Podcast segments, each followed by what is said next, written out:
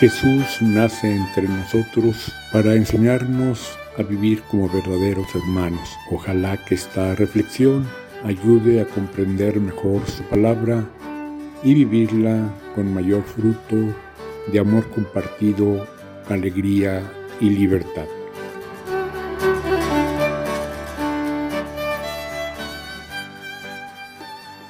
La semana pasada Jesús se llamaba a sí mismo el Hijo del Hombre.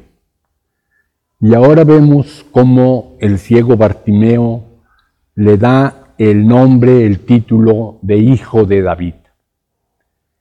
Esos dos nombres designan al Mesías, al Salvador que Dios nos había enviado.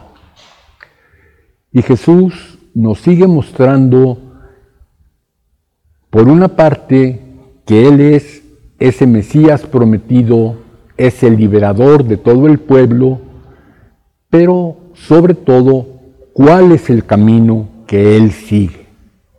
La semana pasada corregía a sus apóstoles que tenían ciertas ambiciones de progreso, de estar encima de los demás, y ahora nos muestra como la liberación que nos trae es de misericordia, que va perdonando los pecados y sanando las enfermedades, y allí también invitando a tener fe.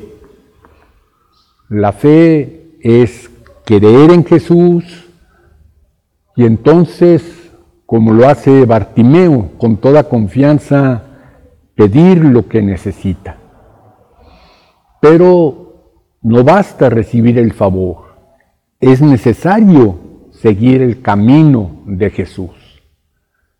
Y así, al curar a otros ciegos, Jesús les dice a los fariseos que ellos están más ciegos, no de los ojos del cuerpo, sino de los ojos del corazón, porque no pueden tener fe, no pueden comprender que el camino que Él nos señala con sus palabras y sus acciones de misericordia son el verdadero camino de la salvación.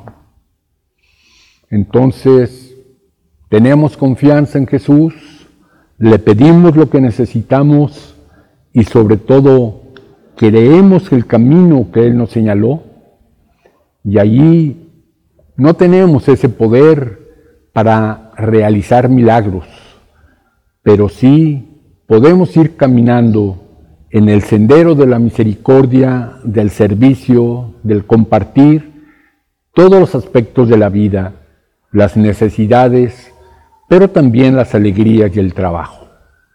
Que su espíritu nos ilumine y fortalezca. Amén.